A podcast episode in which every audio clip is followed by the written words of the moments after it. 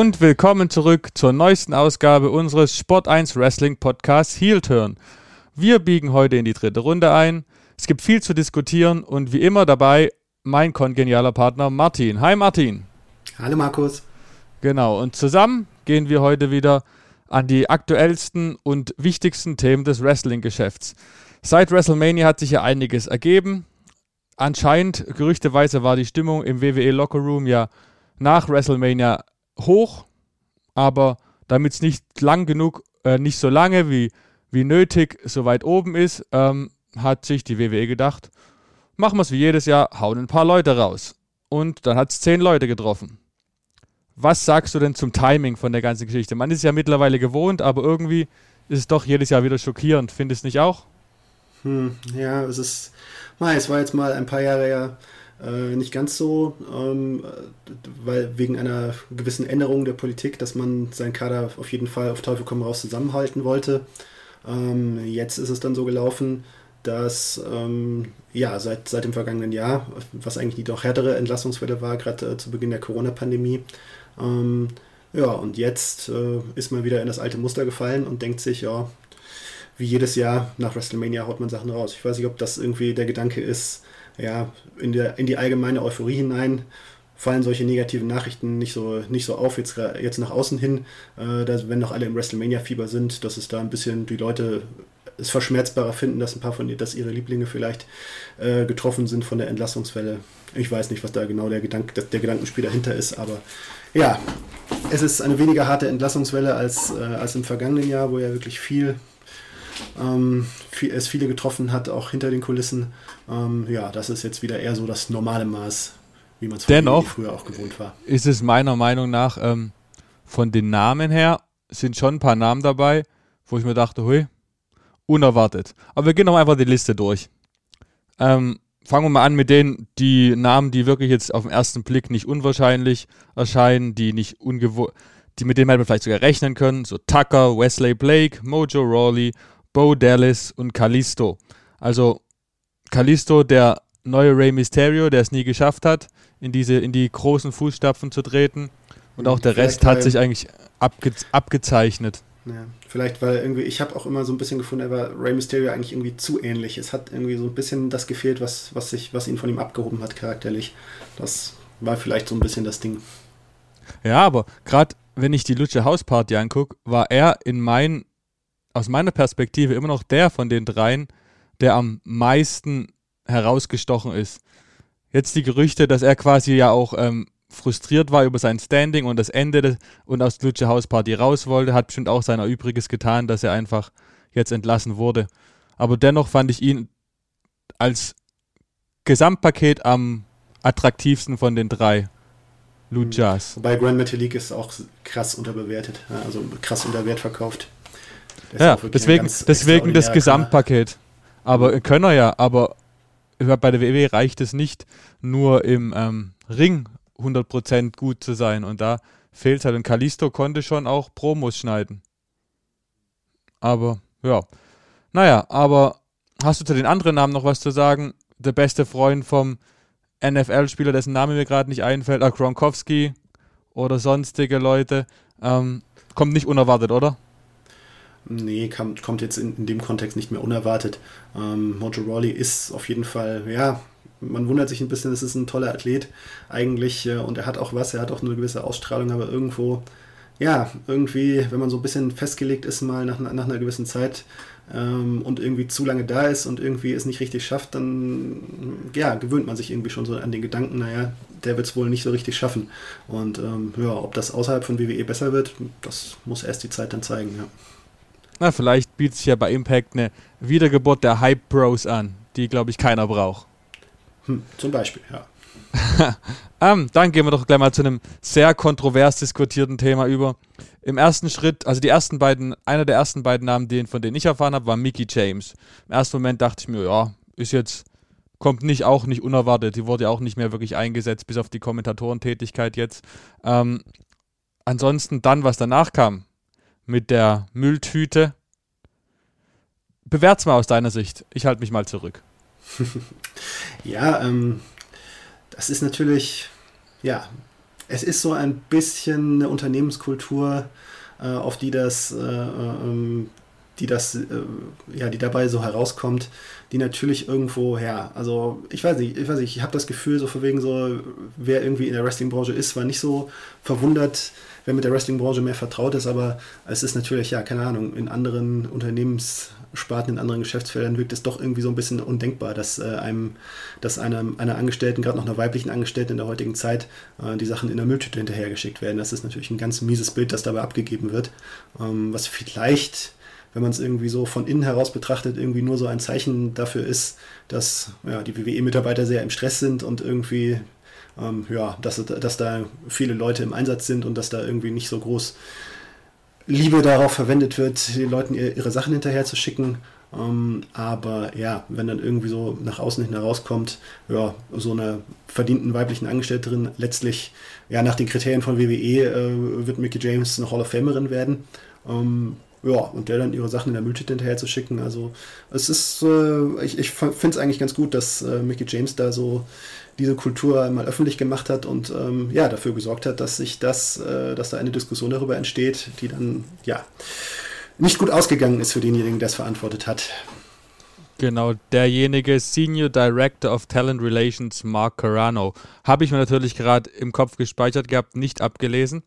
Ähm, Spaß. Ähm, dennoch, ähm, was mich an der Sache verwundert, ist ja, ähm, dass jetzt Leute wie Gillian Hall, äh, Maria Canales und Gail Kim, die ja gerne ihre äh, Abneigung zur WWE äh, aus, zu, äh, zu, Ausdruck verleiht, ähm, dass die sich jetzt nach all der langen Zeit melden und auch sagen, dass ihnen das Gleiche passiert ist. Warum erst jetzt? Also, wir brauchen nicht darüber diskutieren, dass das abscheuungswert ist, was die WWE gemacht hat, aber mich verwundert, dass jetzt die drei Damen her hervorkommen und sich äh, und ihre Erfahrung auch schildern. Warum nicht früher? Und warum nur so wenige von so vielen Entlassungen in den letzten zehn Jahren? Vielleicht ähm, liegt es daran, dass ähm, die Wrestling-Branche auf eine gewisse Weise strukturiert ist. Ähm, äh, WWE ist der Marktführer, ist der Monopolist. Und ähm, ja, man will sich, wie viele Karriereoptionen hat man außer, außerhalb von WWE? Ähm, und äh, tut man sich wirklich einen Gefallen damit, ähm, ungute, ungute Dinge öffentlich zu machen, von denen man das Gefühl hat, hm, ob das jetzt wirklich, interessiert das jetzt wirklich groß die Leute? Ähm, richte, ich, richte ich damit mehr, äh, äh, nutze ich damit wirklich was den Leuten oder schade ich, schade ich sogar noch den verbliebenen Leuten? Ähm, ich, ich weiß es nicht. Ich mag, ich mag nicht so diese, diese, diese Beurteilung, so von wegen, ja, das kommt viel zu spät. Also es ist äh, vieles, viel, viele Sachen, die irgendwie ähm, wo es nachher eine berechtigte Diskussion darüber äh, äh, gab. Ähm, auch in anderen Lebensbereichen sind erst später herausgekommen. Und das hat so ein bisschen was mit Machtstrukturen zu tun. Man kann jetzt darüber diskutieren, was, äh, äh, ob Gay Kim das vielleicht hätte früher sagen sollen. Aber ähm, Mickey James hat ja auch jetzt in, auch mal in einem neuen Interview gesagt, dass vor zehn Jahren, also bei ihrer ersten Entlassung, ihr auch dasselbe passiert ist. Also dass ihr da auch die Sachen in der Mülltüte hinterhergeschickt worden sind. Ja? Und Mickey James ist jetzt bisher mir nicht so unbedingt als diejenige aufgefallen ist, die da mit bösem Blut geschieden ist. Aber irgendwie, ja, es hat sich so eine gewisse Kultur da eingeschliffen und ja, also ich, ich finde das, find das auch nicht gut. Ich weiß nicht, ob das jetzt wirklich auf die es würde mich mal interessieren, wie das, wie das, wie das bei den Männern ist, ob das vielleicht anders wahrgenommen wird bei den Männern, ob die das mehr so als, ja, so ist es halt, hinnehmen und dass es halt vielleicht eher nur so, ja, gerade in dem Kontext, dass man, dass man weibliche, dass so männliche Personaler, äh, weiblichen Angestellten äh, ihre Sachen der Mülltüte hinterher schicken, ob das das vielleicht nur deswegen anders gesehen wird. Ja, das, das ist eine also komplizierte Geschichte, finde ich.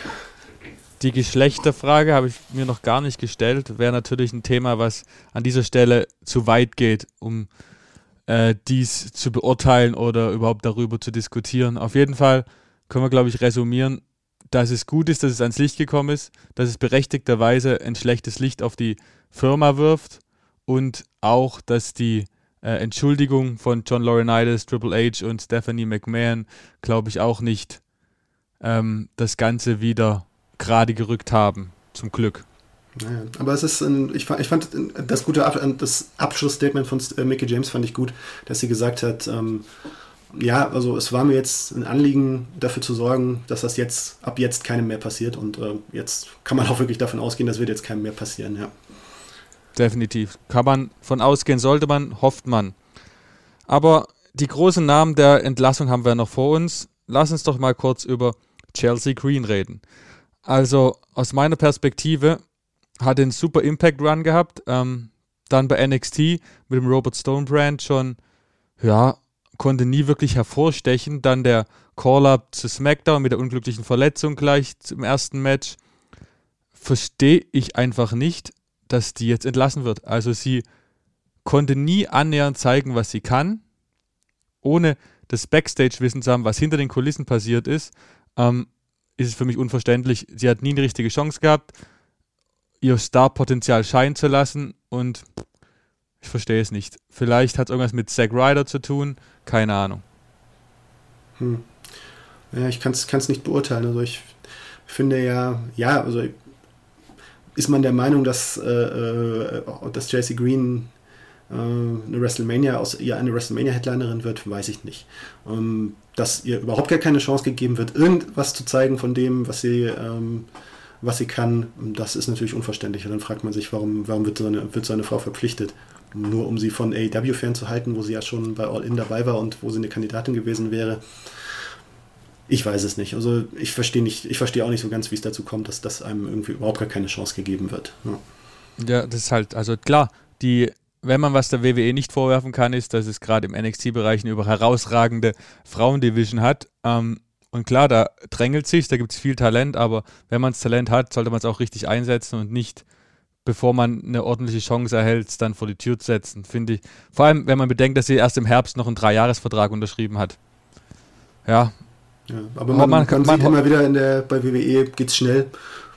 Man erinnert sich Richtig. an äh, Carl Anderson, Luke Gallows, die auch ja, äh, ja. vorher noch einen richtig fetten Vertrag unterschrieben hatten und, und, wenige Monate später sind sie raus aus der Nummer, weil man denkt, ach nee, wir brauchen sie doch nicht mehr. Hm.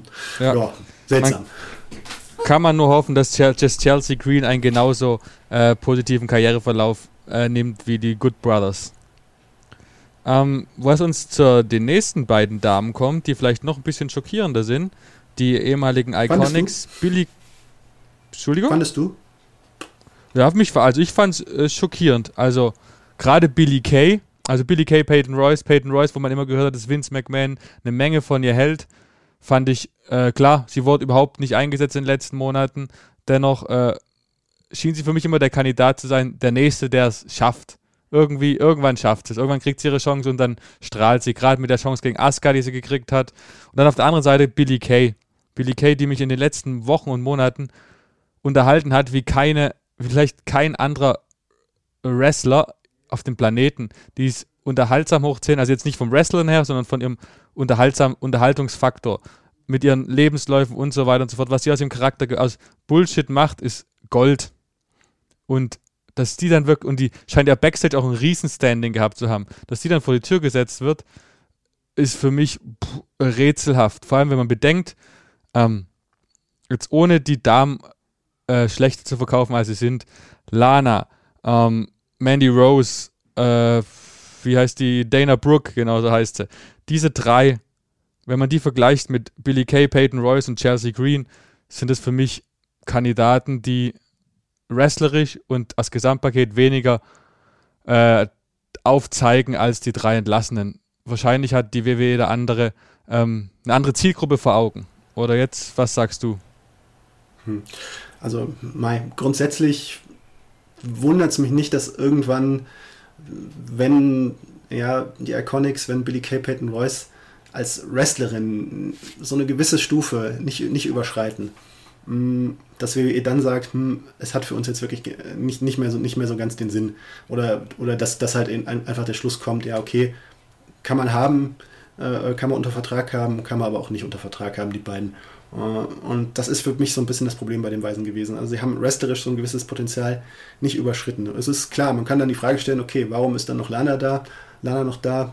Gönnt man, gönnt man der AEW nicht? Oder auch wieder so eine, auch wieder so eine Frage, die auch jetzt sicherlich nicht, ähm, ja, so wirklich da die hervorstechende, hervorstechende Wrestlerin ist und trotzdem immer wieder ihre TV-Zeit bekommt ja, es ist, es ist ein bisschen rätselhaft, warum, warum trifft es die, warum trifft es die nicht. Es wundert mich nicht ganz, dass es Peyton Royce und Billy Kay jetzt nicht auf Dauer geschafft haben, sich bei WWE zu etablieren, weil einen sicheren Job bei WWE mittlerweile auch als Frauen hat man nur, wenn man wirklich, äh, ja, wenn man inzwischen wirklich auch ein absolutes Gesamtpaket ist das waren Billy Kay und Peyton Royce bei allem, was sie, was, was sie können, was sie hingebracht haben. Äh, Peyton Royce ist natürlich, ähm, man merkt auch immer wieder, sie wird auch, äh, ja, sie ist äh, eine, eine gut aussehende Frau, wird, äh, wird dafür auch geschätzt und das, der Look spielt ja, man, man muss es immer sagen, es spielt, es spielt eine Rolle bei WWE, bei Frauen, bei den Männern genauso, auch auf, auf, seine, auf ihre Art und Weise. Und Billy Kay ist noch mehr das Unterhaltungstalent. Ja, aber irgendwo, irgendwann stellt sich die Frage, okay, wo willst du damit hin? Was, was hast du noch für Pläne damit? Was hast du noch für Ideen damit? Und ja, bei den Iconics kann ich verstehen, dass man sagt, okay, unterhaltsam, ja, aber man plant jetzt nicht in den nächsten fünf Jahren mit ihnen, dass da, dass da jetzt noch der ganz große Durchbruch kommt, etwas, etwas kommt, was, was mehr, ja, dass sie auf ein höheres Level kommen, als sie jetzt schon sind. Aber du willst mir doch nicht äh, sagen, dass du das Potenzial von Peyton Royce in den letzten fünf, in den nächsten fünf Jahren äh, geringer einschätzt als das von Lana, Mandy Rose oder Dana Brooke. Nö, definitiv nicht. Ich, aber, mei, also es ist, äh, ich sag mal so, eine Sascha Banks ist unkündbar, die vier alle nicht. Und ja, jetzt hat es Peyton Royce getroffen. Warum es genau sie getroffen hat und die anderen nicht, das vermag ich nicht zu sagen. Aber ja, es wundert mich nicht, dass sie jetzt nicht, äh, die Engländer sagen immer bulletproof, dass sie nicht kugelsicher ist. Das ist halt äh, jemand, wie sie mal erwischt in so einer, ja, leider sehr, nicht sehr sentimentalen Branche, in der, in der es halt nach irgendwann, irgendwann nach einer gewissen Zeit öfters mal heißt, nee, ja, du wirst nicht mehr gebraucht, best luck for your future endeavors. Siehst du denn bei einen, bei diesen drei Ladies die Chance, dass du, dass du sie bald mittwochs bei Dynamite siehst? Ja, gute Frage. Jesse Green, glaube ich, ist grundsätzliches Interesse da. Ich meine, nicht umsonst war sie bei allen dabei. Bei den Iconics weiß ich nicht so ganz, ob sie bei AEW ins Konzept passen. Bei Impact sicher, wird sie sicher nehmen. Das wäre, sie wäre auch ein, die würden auch eine gewisse, ähm, ja, so ein gewisses Standing mitbringen. Ähm, ob AEW sagt, hm, dass, das, dass, das zu, dass das bei denen reinpasst, da bin ich nicht so sicher. Das könnte sein, dass sie sagen, nee, nett, aber das ist nicht unsere, das ist, passt nicht in unser Konzept. Die Zukunft wird es zeigen. Mhm. Womit wir dann quasi beim Main Event der Entlassungswelle sind, Samoa Joe. Das äh, schön gesagt, ja. Es hat, äh, wenn was überraschend kam, dann wohl diese Entlassung. Vielleicht nicht nach der ersten Raw-Ausgabe nach WrestleMania, aber grundsätzlich. Nachdem ich jetzt immer angefangen habe, Martin, sag du doch mal, was du davon hältst. Ja, das ist ähm, eine rätselhafte Nummer. Und ähm, ja, ich, ich glaube, die Beurteilung äh, steht und fällt mit etwas, was wir nicht wissen, äh, nämlich wie äh, der gesundheitliche Zustand, wie der medizinische Zustand von Samoa Joe ist. Äh, weil wenn er, also ich meine, wer es nicht weiß, Samoa Joe hat äh, Kopfverletzungsprobleme gehabt. Er hat nicht immer die, hatte zuletzt äh, Probleme bekommen, die Freigabe für den, für den Ring zu bekommen. Der ist WWE ja durchaus streng. Ähm, Daniel Bryan hat es ja, hat's ja erfahren, Christian Cage hat es erfahren, er jetzt bei AEW ist. Ähm, ja, die haben dann nach einigen Jahren durch neue Untersuchungen wieder die Freigabe bekommen. Samoa Joe hat dasselbe Problem, er hat Kopfverletzungsprobleme. Das ist ein Thema, mit dem nicht zu spaßen ist. Mm, ja, wenn, ähm, wenn er noch in den Ring kann, wäre es äh, schockierend, dass, äh, dass WWE sagt, ähm, ja, Samoa Joe brauchen wir als Wrestler nicht mehr. Und äh, er kann auch ruhig zu AEW, wo er sicherlich, wenn er fit ist, einen riesen Run hinlegen wird. Da bin ich mir ziemlich sicher. Äh, ja, das ist, die, das ist die Kernfrage. Die andere Frage ist, ähm, ja, warum, warum hält man aber auch Samoa Joe in der Rolle, die er durchaus, die er sehr gut ausgefüllt hat als Kommentator, jetzt eigentlich auch für verzichtbar? Das ist, das ist eine andere Frage, die nochmal ein Thema für sich ist. Ähm, ja, also oder warum hält man das äh, äh, Potenzial, das, das, das Wissen, die große Erfahrung, den Erfahrungsschatz, das, was er den jungen, jungen Leuten weitergeben kann, äh, in irgendeiner Rolle als Backstage-Producer oder sonst was, als Trainer, warum hält man das für verzichtbar? Es äh, wundert mich als Außenstehender. Ich weiß nicht, ob Samoa Joe vielleicht selber auch darauf hingewirkt hat, naja, okay, wenn ich die und die Rolle nicht bekomme bei WWE, dann könnt ihr mich auch gehen lassen. Das weiß man ja nicht. Ähm, aber falls wirklich WWE von sich aus zum Schluss gekommen ist, an diesen Samoa Joe, den brauchen wir nicht also das wäre, das wäre ein Hammer, ja. Also gerade bei der Personale Samoa Joe begeben wir uns ja wirklich auf Glatteis. Das ist ja wirklich alles hochgradig spekulativ. Aber was du schon angesprochen hast, die äh, Verletzungsgeschichte. erscheint mir fast so, als ob vielleicht Samoa Joe sich von irgendeinem Doktor hat ähm, das Go geben lassen und WWE-Doktor mal gesagt, nee. Und deswegen schreibt ihn die WWE nicht für den Ring frei und er will halt wresteln. Das war das Erste, was ich mir gedacht habe. Und die, die WWE hat sie abgelehnt, weshalb er um seine Freigabe gebeten hat. Und die WWE ist ihm dann vielleicht in der Hinsicht sogar dankenswerterweise äh, das be be bewilligt hat. Ähm, was ein feiner Zug wäre. Natürlich ist das nur die positive Variante. Man könnte es auch so sehen, dass sie einfach, dass sie ihn nicht als äh, World Champ Material gesehen haben, was natürlich kompletter Unfug gewesen wäre. Ähm, kann ich mir aber absolut nicht vorstellen, dass die WWE da in die Richtung gedacht hat, weil ich glaube, so blind kann niemand sein.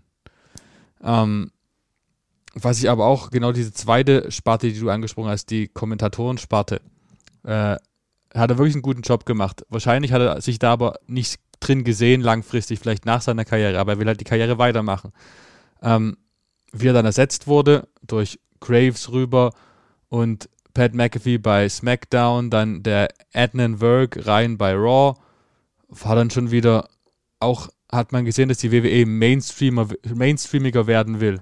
Sie holen quasi Leute aus großen Sportligen rein, auch im Backstage-Interviewbereich, um halt irgendwie die breitere Masse ansprechen zu wollen. Ist jetzt für Wrestling-Fans nicht schön, würde aber den, die Verabschiedung von Samoa Joe erleichtern und halt auch vielleicht in das Beuteschema von der WWE besser reinpassen. Glaubst du vielleicht auch, dass ähm, dieser Mainstream-Zug auf Kommentatoren- und Interviewbasis vielleicht auch dazu geholfen hat, Samoa Joe zu entlassen? Hm, ob das jetzt die entscheidende Rolle gespielt hat, weiß ich nicht. Ne?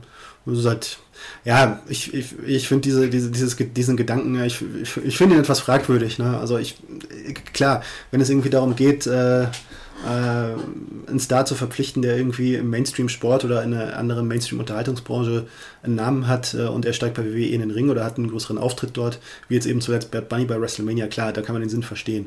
Ähm, ich habe nicht das, ich denke nicht irgendwie, dass das jetzt irgendwie jemand, der jetzt irgendwie Sportfan ist ähm, und Wrestling bisher nicht ernst genommen hat, äh, Wrestling ernster nimmt, weil jetzt ein ehemaliger NFL-Kommentator oder ein ehemaliger MLB-Kommentator ähm, da sitzt.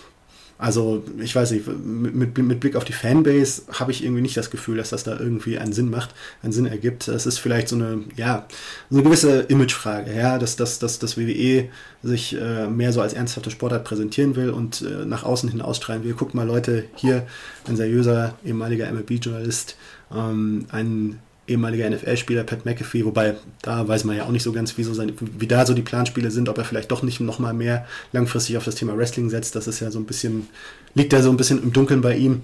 Ähm, ja, aber ja, es ist so eine Imagefrage und man ja, fragt sich, hm, ist das aber wirklich so entscheidend wichtig? Ist es das wirklich wert zu sagen, dass man deswegen ähm, ja, guten Kommentatoren den Platz ein bisschen wegnimmt? Ja, Finde ich ein bisschen schade. Ich finde es ebenso schade wie du. Ähm, ich finde es eher sogar kontraproduktiv für die Wrestling-Fans, die die wenigen, die es mittlerweile vielleicht gibt auf der Welt, vergleichen mit vor 20 Jahren, ähm, dass quasi das geschulte und professionelle Personal, um es zu kommentieren, es nicht machen kann und dafür jemand von außen geholt wird, der quasi offensichtlich noch Probleme damit hat anstatt ihn erstmal aufzubauen und dann über NXT hocharbeiten zu lassen, dann gleich ins kalte Wasser reinzuschmeißen, dass er dann den ganzen Twitter-Heat abkriegt, ist vielleicht auch kontraproduktiv. Und klar, man kann dem Herrn Work keinerlei Vorwurf machen, dass er das noch nicht perfekt kann, aber es ist halt auch ein schwieriges Standing, was von allen Seiten vielleicht suboptimal gehandelt wurde. Werden wir mal sehen, hoffentlich entwickelt er sich und bald reden wir sehr positiv über ihn, also ich zumindest. Gucken wir mal. Ähm, du hattest schon angesprochen, Samoa Joe, AEW würde perfekt passen. Ich würde vielleicht auch nochmal gerne ein Wort darüber verlieren, ähm, wo ich ihn sehe. Wenn er wirklich in den Ring zurückkehrt, fände ich ihn zum Beispiel in New Japan überragend. Du hast dort dieses äh, United Empire Stable, das neue Stable von ähm, Will Osprey, dem neuen Champion dort, ähm, wo schon die ganzen Powerhouses Jeff Cobb äh, Teil sind. Da wäre Samoa Joe ein großartiger Teil von. Und da würde ich ihn gern sehen. Hängt vielleicht auch damit zusammen, dass ich so intensiv verfolge und da ich Samoa Joe mag. Aber ich glaube, er wird gut passen. Ja. Hm. Doch, definitiv, so. ja. klar, ist, ja. äh, er ist einer, der den New Japan-Stil kann, auf jeden Fall. Ja, also es war schön. Aber wenn wir jetzt gerade in der ganzen Riege sind, ich meine, es gibt ja diese Forbidden Door-Sache, Impact, AEW, New Japan Pro Wrestling. Moxley für, äh, verteidigt seinen Titel am 12. Mai sogar bei AEW Dynamite, sein, äh, seinen japanischen Titel, seinen IWGP US-Title. Ähm, dann gab es natürlich am Sonntag äh, Impact Rebellion mit Kenny Omega als neuem Impact World Champion, äh, AEW Champion, Triple A Champion. Hui, also es ist ein Erdbeben im Wrestling, hm. das mal nichts das mit der WWE zu tun hat. Das war ein interessantes Match. Also ein interessantes Match. Ich weiß nicht, ob alle Seiten damit so glücklich waren, letztendlich, wie es gelaufen ist. Aber ähm, es war ein auf, auf, eine andere Art und Weise sehenswertes Match, als, als es, glaube ich, vielleicht gedacht war. Ja. ja, es war interessant, sagen wir es mal so. Ne? Aber also, jetzt. Ich, ich, ich hatte so ein bisschen das Gefühl, ja, also ich weiß nicht, Rich Swan sah nicht so ganz, am Ende nicht so ganz gut aus. In, äh, äh, so ein bisschen hat man so, so gesehen, oh, der hat ganz schön gepumpt am Ende und äh, mhm. war ziemlich fertig. Und äh, äh, Kenny Omega, eine absolute Maschine, äh, hat, hat einfach weitergemacht und du hast gesehen, so für wegen, ja, okay, also äh, dem ähm, Rich Swan ist der, ist der Sprit ausgegangen und ähm, das so ein bisschen, wenn so, so dieses symbolgeladene Duell, Impact, äh, die, der Beste von Impact gegen den Besten von der AEW. Und äh, ja, der Beste von Impact sah nicht so gut aus äh, im, im, im, Vergleich, obwohl es natürlich auch trotzdem auch von ihm eine gute Leistung war. Aber irgendwie ja, also äh, Kenny Omega ist äh, Terminator-Fan. Also das war nicht Terminator 2 Maschine gegen Maschine, sondern es war Terminator 1 äh, Maschine gegen Mensch. Und der Mensch sah nicht so gut aus am Ende, ja. Ja gut, dass, dass Kenny Omega einer der, wenn nicht sogar der beste Wrestler ist, ist klar. Und ja, aber es im End viel mehr ist ja die Folgen daraus interessant. Ich meine, wir haben jetzt die Ver Verzopfung zwischen Impact und AEW war schon gewaltig und wird jetzt immer noch größer und größer. Dann hast du noch die Verzweigung mit äh, Finn Juice als Impact äh, Tag Team Champions mit New Japan Pro Wrestling und Impact, dann AEW und New Japan Pro Wrestling. Wo führt das hin? Was glaubst du? Was ist das Endspiel von dem Ganzen? Weil, welche Rolle trägt äh, Kenny Omega da? Das ist eine interessante Frage, weil ich kann es irgendwie auch noch gar nicht so richtig äh, abschließend bewerten, was, was, äh, was sich AEW letztlich davon verspricht. Ähm, bei Impact äh, sieht man ja eindeutig, äh, die haben schon geerntet, also die Pay-Per-View-Quote soll sehr gut gewesen sein. Jetzt von dem Event äh, deutlich besser als alles, was da bisher war. die TV-Ratings sind schon gestiegen, klar, äh, AEW ist das erfolgreichere, erfolgreichere Produkt. Ähm, und äh, es strahlt auf Impact ab. Äh, AEW so ein bisschen, ja, das ist mehr so ein bisschen so ein langfristiges Investment, wo ich noch nicht so ganz weiß, äh, was ist das Ziel und es darauf, äh, worauf es hinarbeitet. Es ist auf jeden Fall ja äh, charakterlich, storymäßig hat es dem Ganzen schon gut getan. Also Don Callis ist eine sehr gute Ergänzung für, zu dem Act von Kenny Omega. Er hat jetzt auch äh, die Young Bucks noch mit unter seine Fittiche genommen und äh, sind jetzt wirklich äh, charakterlich wirklich echt nochmal auf, auf einem anderen Level bekommen, auf ein anderes Level gekommen, als sie bisher hatten. Also jetzt sind sie wirklich so, jetzt strahlen sie für mich so was Neues aus, so was Frisches aus, äh, was, was sie vorher noch nicht so ganz gehabt hatten. Vorher waren sie halt so ein bisschen, ja, okay, Kenny Omega ist ein guter, ist ein, ist ein toller Wrestler, also nicht nur ein toller Wrestler, sondern der Wrestler schlechthin. Äh, die Young Bucks sind das Tag Team schlechthin, aber so charakterlich haben sie so ein bisschen, ja, hat ihnen so ein bisschen das Neue, das Frische gefehlt äh, im Vergleich zu dem, was sie halt irgendwie in anderen Ligen schon geboten haben. Jetzt ist das ein neuer Act und das ist ganz spannend. Aber ich weiß auch noch nicht so ganz, ja, also ich, ich weiß auch nicht so ganz, wie, wie, wie man da jetzt aus der Nummer wieder rauskommt, dass äh, Kenny Omega der Impact Champion auch ist, weil ich kann mir irgendwie gerade noch nicht so ganz denjenigen vorstellen, der ihm das jetzt glaubwürdig wieder abnehmen kann, den Titel. Und äh, ohne, dass, äh, ohne dass das jetzt auch irgendwie für AW am Ende negativ ausschaut, ähm, dass da einer von der Konkurrenz, da Kenny Omega diesen Titel jetzt wieder abnimmt. Ich der einzig, nicht. einzige Weg müsste ja eigentlich sein, dass irgendwie durch ein, dass sogar die äh, Kenny Omega mit seinem Stable im Endeffekt ähm, quasi durch irgendwelche hinterlistigen Taktiken den Titel verlieren. Sonst sonst ist es ja wirklich absurd. Also, wenn jemand so stark dargestellt würde, wäre, wär, wenn Goldberg wiederkommt und ihn in 10 Sekunden pinnen würde. Tja, vielleicht, äh, also wenn man irgendwie jetzt irgendwie rumspinnt und sagt so wegen, ja gut, Samoa Joe ist ja auch jetzt schon äh, angedeutet worden in dem Videoclip, dass er ähm, zu Impact zurückkommen könnte. Man hat jetzt schon im letzten Jahr die Erfahrung gemacht, okay, nicht alles, was diesem, nicht jeder, der in diesem Clip, in diesem Promo-Clip da aufgetaucht ist, ist dann am Ende auch gekommen. Aber an sich wäre das eine ganz spannende, äh, spannende äh, eine ganz spannende Idee, weil er ist ja schon so ein bisschen so der Mr. Impact, also der Mr. TNA, äh, also de, äh, die größte auf dem Markt befindliche TNA-Legende schlechthin. Wenn er jetzt irgendwie derjenige ist, der da so den, den weißen Ritter spielt, ihm wird man es abkaufen, auch Mainstream-mäßig. Ähm, ja, ich weiß nicht, ob es in die Planung hineinpasst. Äh, ich sehe Samoa Joe langfristig schon eher bei AEW als bei Impact, aber vielleicht in dieser einen Story drin ist es vielleicht die Variante, die da gegangen wird. Aber das, ich spinne da jetzt rum. Also, weiß nicht. Also das Thema ist ja wirklich mannigfaltig. Wir, wir reden über zwei Promotions, dann gibt es noch die dritte Promotion im Hintergrund, die lungert, die man ja auch in dem von dir angesprochenen Slammiversary-Clip bei Impact Rebellion gesehen hat, wo der wohl meiner Meinung nach beste Wrestler der Welt, Katsushika Okada und auch äh, Tetsuya Naito aufgetreten sind. Und was dann auch wieder die, richtig genau. Mutter. Also das ist ja auch nochmal. Ja. also äh, mit seinen, es ist die Frage, was ist passiert. Er jetzt auch schon 60, oder? Ne? Aber ja, krass. Also, ja. ja. Und also es, es ist interessant, vor allem was im Endeffekt fällt ab. Also im Endeffekt ist für mich New Japan und AEW die große Kooperation und Impact ist der große Profiteur von dem Ganzen. Ich kann mir nicht vorstellen, wie bei Slammiversary im Juli, richtig? Im Juli, glaube ich, ähm, Okada und Naito zum Beispiel äh, bei Slammiversary auftreten sollen, aufgrund von Corona-Restriktionen und so weiter und so fort. Dennoch wäre das natürlich ein super krasser Draw für Impact, wenn dann auf einmal New Japan Stars und AEW Stars beim, beim zweitgrößten Event des Jahres auftreten würden. Aber mal den, das ganze, die ganze Kooperation von einer anderen Richtung aus gesehen. Ähm, in Japan wird angedeutet The Real Bullet Club. Bei AEW wird sich lustig darüber gemacht, was aus dem Bullet Club geworden ist.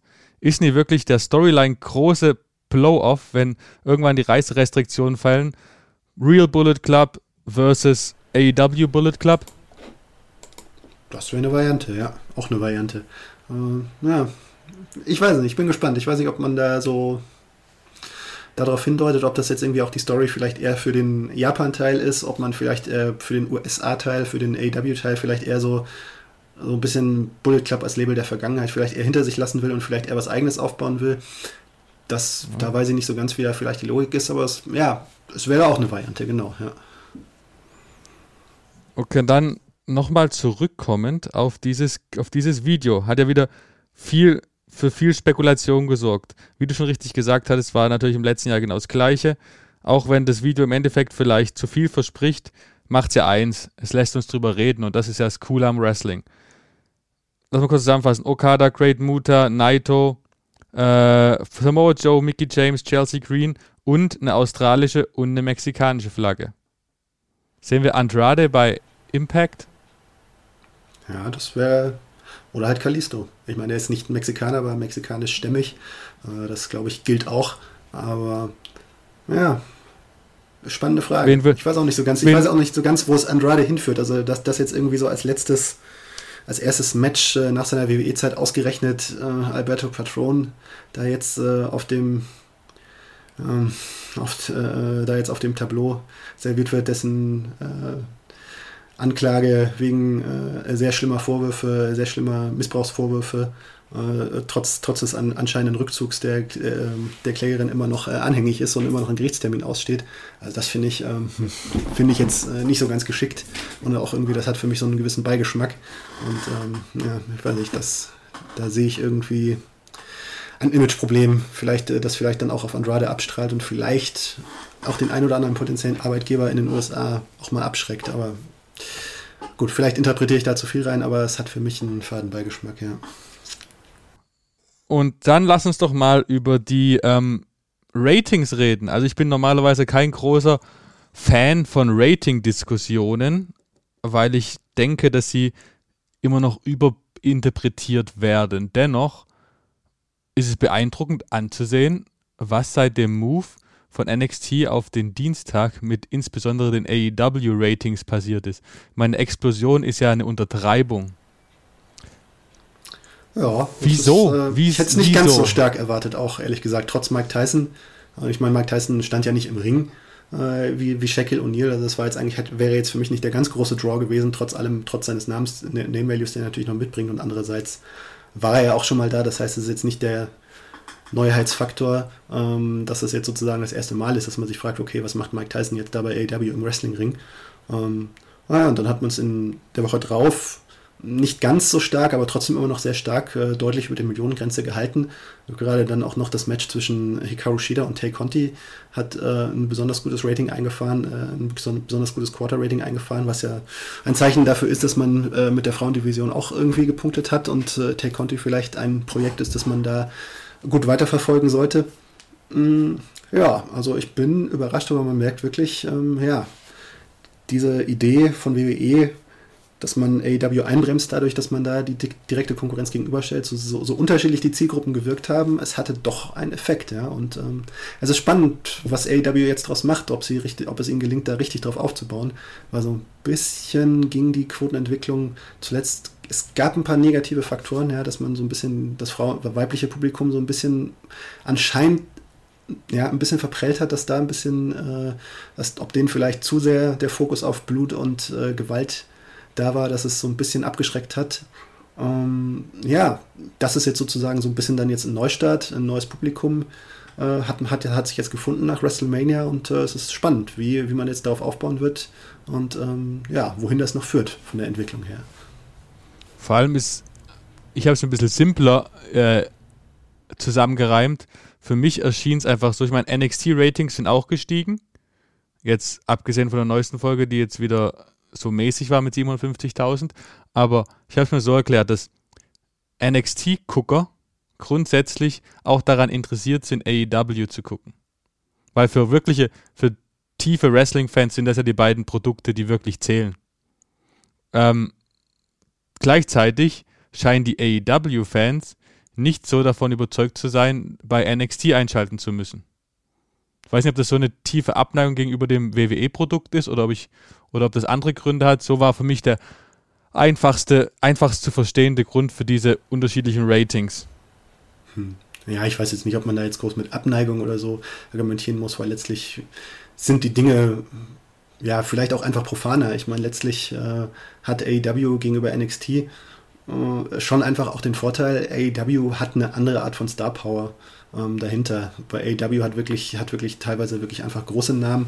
Äh, AEW ist so ein bisschen, ja, ist, ist halt mehr eine Eigenmarke als, äh, als, als halt eben dieses WWE-Label, was vielleicht doch auch ein bisschen hinderlich ist, weil, weil man sich so denkt, ja, okay, ne, auch in der Diskussion ne, von wegen AEW versus NXT Ratings hieß es dann ja immer so von wegen, okay, ja, AEW hat geschlagen, aber, aber NXT, also, ne, dann kam dann doch immer so, ja, es ist ja nur der Drittkader. Und ähm, eine gewisse, äh, irgendwie ist das Image doch, äh, bleibt das Image irgendwie doch hängen, trotz allem, dass äh, NXT ja wirklich mehr als, glaube ich, als bisher jegliches WWE-Produkt, das wir bisher hatten, jede, jedes wirkliche WWE-Unterprodukt, ob SmackDown, ob ECW früher, ganz früher, wirklich ja was Eigenes ist, eine eigene, ein eigenes Konzept hat, einen eigenen äh, Geschmack hat, ähm, etwas an, definitiv was anderes ist als Raw und SmackDown.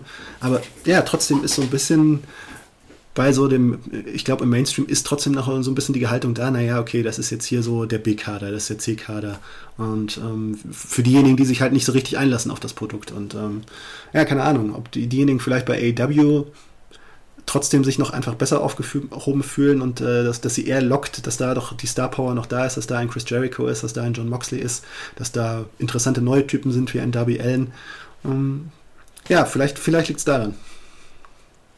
Möglich dennoch können wir definitiv, glaube ich, es stimmen wir überein, dass AE, der Erfolg für AEW gut für die Wrestling-Branche an sich ist. Also da gibt es, glaube ich, keine zwei Meinungen drüber.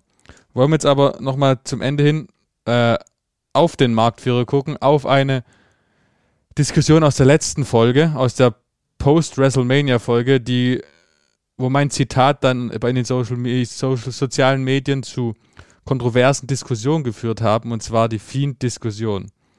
Ich hatte da gemeint, dass der Fiend nach der Niederlage bei WrestleMania am Ende ist und dass ich nicht mehr sehe, wie er nochmal erfolgreich werden kann. Ähm, ich muss dazu sagen, ich mag das, ich habe das äh, Gimmick immer gemocht, aber dennoch stehe ich zu meinem Kommentar. Ähm, er hatte wieder eine Chance, einen großen Sieg zu erlangen bei WrestleMania, hat er wieder nicht machen dürfen, wieder hat er verloren, wurde diesmal betrogen von seiner Partnerin, in Partnerin in Crime, ähm, die große Chance verpasst, den vielleicht einen großen Aufstieg zu schaffen, den nächsten. Ähm, erinnert wieder alles stark an das Eat of Worlds Gimmicks, an die Wyatt Family, da auch jedes Mal zu einem großen Match hin stark gebuckt und dann Bam verloren. So war es genau dieses Mal auch. Außerdem hat die Entwicklung in den letzten drei Wochen ein bisschen gezeigt, dass der Fokus auch jetzt mehr hin zur ähm, Alexa Bliss switcht und Lilly. Und klar, Bray hat angekündigt, dass er neu und wiederkommt, mit neuem Funhouse zurückkommt. Seitdem war wieder zwei Wochen stumm. Ich weiß nicht, wie der Hype aufrechterhalten werden soll. Und ich glaube nicht, dass er nochmal dauerhafter Main-Eventer werden kann. Ja, schwer zu sagen. Also ich finde es ein bisschen, finde es auch ein bisschen unglücklich, dass jetzt sozusagen erstmal gar nichts nach, den, nach, der, nach der ersten Funhouse-Promo, die ich interessant fand, ja, war mal was anderes und äh, für mich äh, lebt der Charakter schon auch so ein bisschen davon, von diesem Doppelspiel, von dieser, von dieser Ambivalenz, von diesem Gegensatz zwischen dem Funhouse, der ja so auf so eine bizarre Art und Weise äh, so das Dunkle da er nur so durchschimmern lässt und halt, halt diese oberflächliche Fröhlichkeit und diese oberflächliche Comedy da ausstrahlt äh, und eben diese Bösartigkeit des Fiend-Charakters. An sich äh, finde ich gut, dass da auch wieder zurückgegangen dazu, dass da dazu wieder zurückgegangen worden ist. Äh, und an sich finde ich es auch äh, absolut äh, sinnvoll, dass man sich, dass man den Fiend nicht, nicht jede Woche präsentiert, weil ich glaube, als Charakter würde er sich einfach totlaufen, wenn man ihn jede Woche bei Raw sieht. Äh, das tun genug Leute ja eh, die äh, man jede Woche bei Raw sieht. Man sieht eh viel zu oft äh, dieselben Gesichter bei Raw, aber das ist ein anderes Thema. Ähm, ja, aber ja, ja, ähm, aber ja, ich weiß nicht, nach so einer großen Story da irgendwie nicht irgendwie direkt daran anzuknüpfen oder so zumindest, zumindest so eine gewisse Saat zu legen, mehr als eine Woche lang, sondern jetzt sich jetzt nur auf diese Alexa Bliss Nummer, wo ich auch noch nicht so ganz weiß, wo das letztlich hinführen soll, dazu kaprizieren. Hm, ich weiß nicht, ob das so glücklich ist, aber ja, keine Ahnung. Wahrscheinlich das nächste große Match wird dann so wahrscheinlich eh, eh dann in Richtung SummerSlam dann erst sein oder auf, auf was jetzt diese Story, wo auch, wie auch immer sie dann jetzt irgendwie laufen soll, ähm, ja, auf das das dann hinarbeitet ja, wo es hinführt, ich, also ich kann im Moment irgendwie noch gar nichts dazu sagen. Es ist schwierig. Also äh, es sieht nach einer Langzeitstory aus, weil, weil irgendwie so die Entwick Charakterentwicklung bei Alexa Bliss und dieser Lilly-Nummer, die ist sehr langsam und man weiß jetzt noch nicht, was ist der nächste Schritt, den sie da tut. Es klingt, klang jetzt so ein bisschen so, als würde sie sich jetzt auch wieder mehr in den Ring wagen und sich erstmal die Frauendivision ein bisschen vornehmen. Weiß ich auch nicht so ganz, wo das hinführt. Ähm, aber ja, ist schwer zu beurteilen, wo das jetzt hinführt. Also ich, ich, bin nicht wirklich schlauer als jetzt irgendwie nach WrestleMania gerade noch. Ja, ich finde es halt wirklich, wenn, wenn der Angle eine Wichtigkeit gehabt haben sollte, ohne dass er, dass er kalt wird, hätte man daran ansetzen müssen. Jetzt äh, kümmert sich Alexa Bliss offensichtlich um, Fra um die Frauendivision. Und wenn dann wirklich irgendwann Juli oder Ende Juni wieder angesetzt wird, ähm, um ein großes SummerSlam-Match mit dem Fiend aufzubauen, in welcher Form auch immer und welcher Richtung da auch Alexa Bliss beteiligt werden soll, ist es halt vielleicht zu spät. Also, ich, wie gesagt, ich glaube nicht mehr dran. So, so leid mir es tut, ich glaube, das war's. Wir werden sehen. Richtig. Bin gespannt.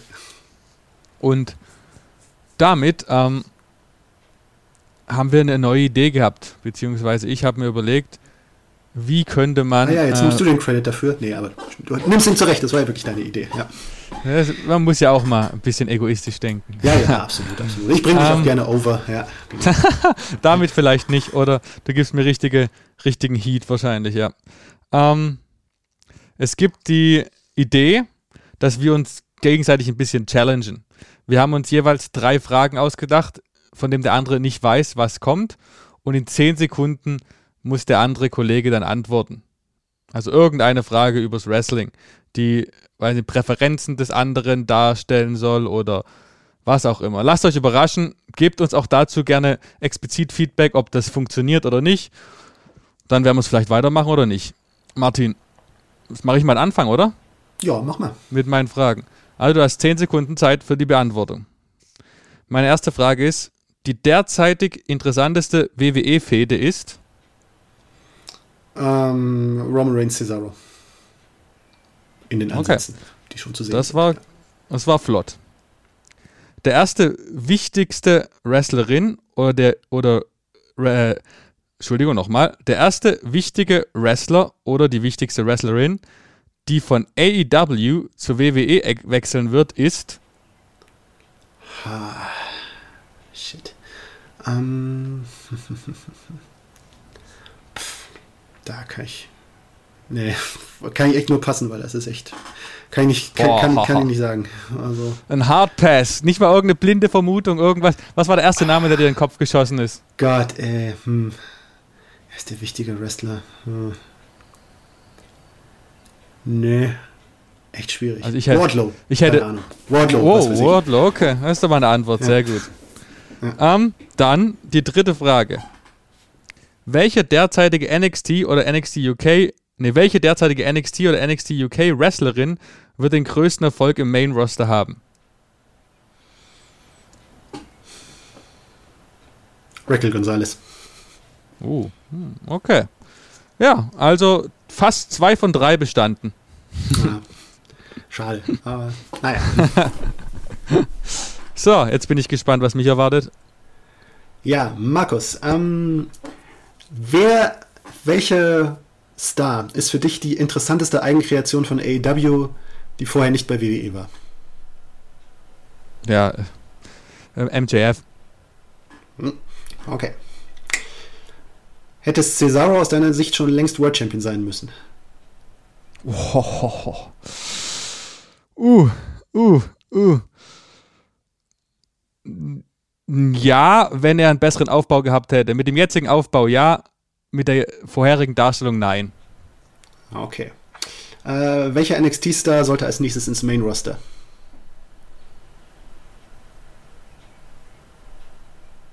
Io Shirai. Hm. Das ist ein Wort. Äh, obwohl ich Angst habe, dass er, äh, dass er natürlich verkacken wird, aber. Aber man muss ja. Während, ja, muss schon, muss schon, muss schon, muss schon. Man muss was, man muss was wagen, ja. Also man kann jetzt nicht irgendwie ja. die ganze Zeit nur mit dem Pessimismus, ah, die, die, die machen, WWE macht alle kaputt hier herangehen. Man muss nee. ja auch ein bisschen. Ja, also. Ich denke, naja, ich irgendeiner, bei irgendeinem wird es schon besser laufen. Ja. Richtig, richtig, ja. Muss ja mal. Also, wenn man so talentiert ist, ich meine, Triple H hält ja auch unglaublich viel auf sie. Mal sehen.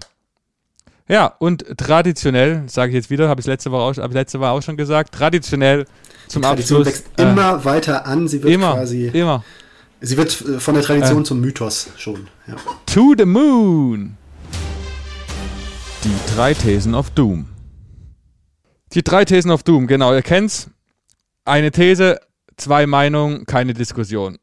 Ich stelle die erste, die erste These heißt, RK Bro sind schon jetzt das Highlight von Monday Night Raw. Äh, ja, würde ich sagen. Es ist irgendwie das, was mich jetzt irgendwie nach WrestleMania am meisten überrascht hat. Und äh, also beziehungsweise am meisten positiv überrascht hat und äh, wo ich auch sage, okay, da kann was draus werden. Ja. Hier stimme ich dir tatsächlich mal zu. Auch für mich ist es mit Abstand das Interessanteste bei Monday Night Raw, vor allem weil Randy das super macht. Ähm, auch äh, Riddle halt mit seiner Art überragend und man muss halt auch leider sagen, es gibt auch wenig Konkurrenz montags. Ja, leider, leider. Ja, aber das ist ein Thema für einen eigenen Podcast, für eine eigene Folge. ähm, These 2. Mittelfristig wird AEW Dynamite Monday Night Raw bei den Ratings überholen. Da lasse ich dir gerne wieder einen Vortritt. Ha, steile These. Ähm, alles kann, nichts muss, bin ich der Meinung.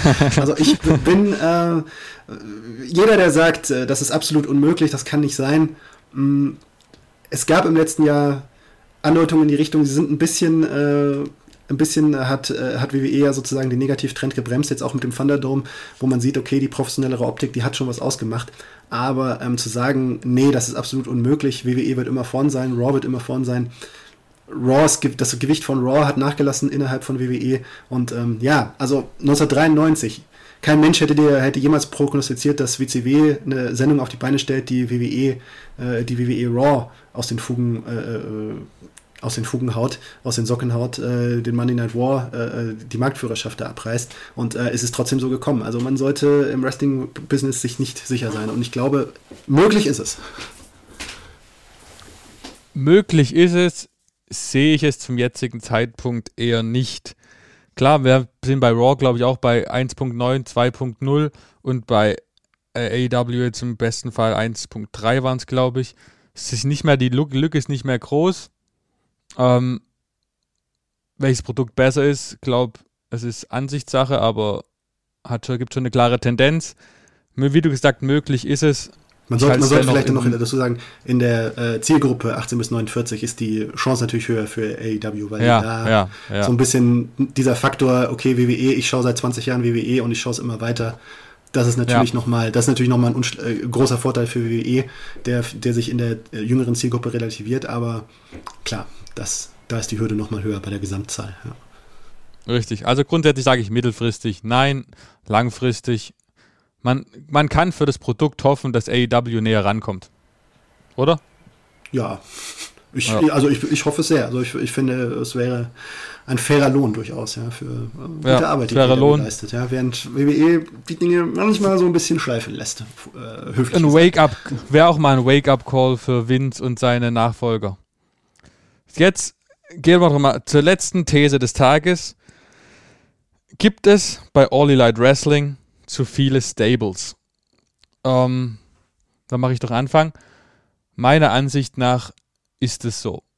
Was bei WWE in, der ein, in, der, in die eine Richtung zu wenig gemacht wird und zu viel zu schnell aufgelöst wird, Hurt Business, ähm, ist bei AEW in die andere Richtung komplett übertrieben ich kann gar nicht aus dem Kopf raus alle, ey, alle Stables aufzählen und dann gibt es bei jedem Match Run-Ins und Beatdowns nach dem Kampf und was weiß ich was und es ist einfach zu viel, es wird zu undurchsichtig, man, jeder ist in irgendeiner Gruppierung, klar, bei New Japan Pro Wrestling gibt es das auch, aber es hat einen anderen Hintergrund und ist nicht so ausgiebig wird es ausgelebt wie in dem Fall, wie bei AEW. Die direkte und intensive Involvierung von den Stables bei AEW verwirrt mich mehr, als dass es mir hilft. Hm. Ja, also, also ich, ich, ich, ich sehe es zwiespältig, weil, also einerseits, ähm, ja, es sind so viele Stables, andererseits für das, was AEW da macht, dass sie wirklich das Konzept haben, wirklich äh, nicht eben wie WWE so ja, jede Woche die gleichen Gesichter, einen, einen sehr ausgewählten Kreis der immer gleichen Gesichter in, in, in, äh, nur teilweise nur bedingt äh, sich ändernden Matchkonstellationen zu zeigen. Bei AEW ist viel Vielfalt drin, da ist viel los. Dort werden viele Leute, versucht man da, versucht man da zu präsentieren, versucht man da ins TV zu bringen. Und ähm, wenn man sich, wenn man das Konzept so verfolgt, dann sind die Stables natürlich ein, ein Mittel, um da eine gewisse Richtung reinzubringen. Und ähm, da ist es fast eigentlich alternativlos, dass man da so äh, einzelne Wrestlergruppen da zusammen zusammenbringt, um überhaupt irgendwie diese Leute ins TV zu bringen. Ähm, ob sich das ja, ob das äh, eine gute Tat ist, die belohnt wird, die sich auszahlt, äh, ich bin unsicher, aber an sich ähm, ist es so, wie AEW das im, im Moment macht, äh, musst, du fast so, musst du fast so viele Stables haben. Ja. Interessant, ähm, interessante Meinung. Hat mich teilweise überzeugt. Dennoch brauche ich zum Beispiel keine Factory. Aber dennoch, ähm, danke. Ich merke schon, die dritte These war zu weit gefächert. Da hätten wir jetzt noch ewig drüber reden können. Aber wir müssen ja auch mal zum Ende kommen. Ja, wir müssen mal zum Ende kommen ähm, und, äh, und äh, hier andeuten, dass wir noch viel, viel mehr im Köcher haben. Richtig, denn wie jeder Podcast muss auch unser Podcast mit den Standardsachen aufhören. Ihr habt uns dankenswerterweise gut gehört in Folge 2 und hoffentlich auch jetzt in der neuen Folge. Wenn ihr Fragen inhaltlicher Natur habt, wenn ihr irgendwo eine Frage habt, die ihr von uns beantwortet haben möchtet, stellt die gerne. Wir beantworten sie in der nächsten oder übernächsten Frage, je nach, Folge, je nachdem, wann es antritt. Ähm, danke für die konstruktive Kritik bisher. Da will ich auch noch eine Kritik hervorheben, nämlich von meiner Mutter. Meine Mutter hat sich tatsächlich einen Wrestling-Podcast angehört. Und weißt, welchen Kritikpunkt ich gekriegt habe? Dass ich egoistisches, egoistischer Typ bei der Vorstellung meinen Namen zuerst genannt habe. Dafür möchte ich mich in aller, in aller, aller, aller Größe entschuldigen. Wird mir nie wieder passieren.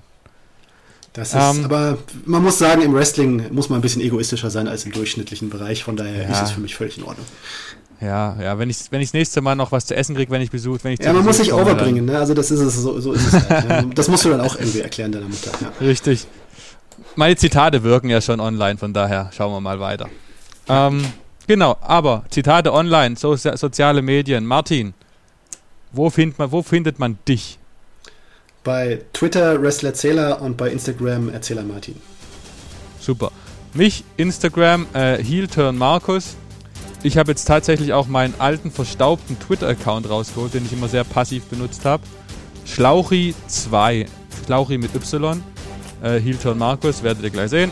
Wenn ihr Lust habt, mit mir über Wrestling zu reden, ist das, glaube ich, die beste Austauschplattform. Und natürlich ansonsten ganz wichtig, ähm, Facebook, unsere Sport 1 Wrestling Facebook-Page. Große Gruppe, guter Inhalt, viele Texte, primär von Martin, auch von mir teilweise. Ähm, folgt uns und wir freuen uns, wenn wir euch bei der nächsten äh, Folge wiederhören werden. Und bis dahin, Martin, mach's gut. Mach's gut, Und good fight, good night.